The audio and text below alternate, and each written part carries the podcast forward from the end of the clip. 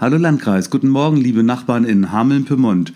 Hallo, liebe Nachbarn in Europa. Lieber Wladimir Putin. Ich bin ein Liebhaber des Friedens. Ich mag die Idee oder die Utopie des Shalom, dieses hebräischen Begriffes, der einen Ort malt, an dem alle sein dürfen und gemeinsam unter Gottes Schutz leben, auch Sie und ich und alle Nachbarn. Nur was Jesus da sagt, das ist krass. Auf seinem Berg sitzend erklärt er seinen Freundinnen und Freunden und vielen anderen Zuhörern, liebt eure Feinde und betet für die, die euch verfolgen, damit ihr Kinder eures Vaters im Himmel werdet.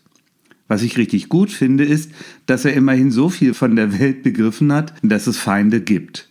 Ich meine auch, dass es ein Hinweis auf eine erwachsene und abgegrenzte Persönlichkeit ist, wenn jemand Feinde hat. Der ehemalige Bundespräsident Walter Scheel sagte einmal, wer keine Feinde habe, hätte auch keine Freunde. Nur meine Feinde lieben, für sie beten, wenn sie mich verfolgen, das ist eine Zumutung, um nicht schon wieder krass zu sagen. Und vielleicht ist es auch zu schräg für mich, Feinde zu lieben oder gar für sie zu beten.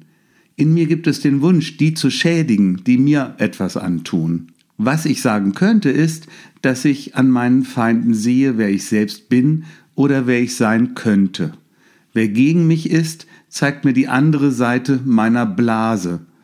Solche Leute treffe ich nicht am Lagerfeuer, ich teile keine Peinlichkeiten mit ihnen, die mir geschehen und gebe keine Fehler zu. Ja, so sind meine Freundinnen und Freunde.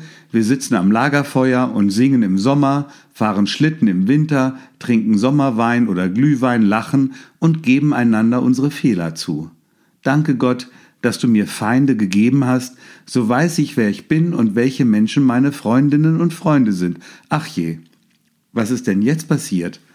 Habe ich das jetzt gebetet?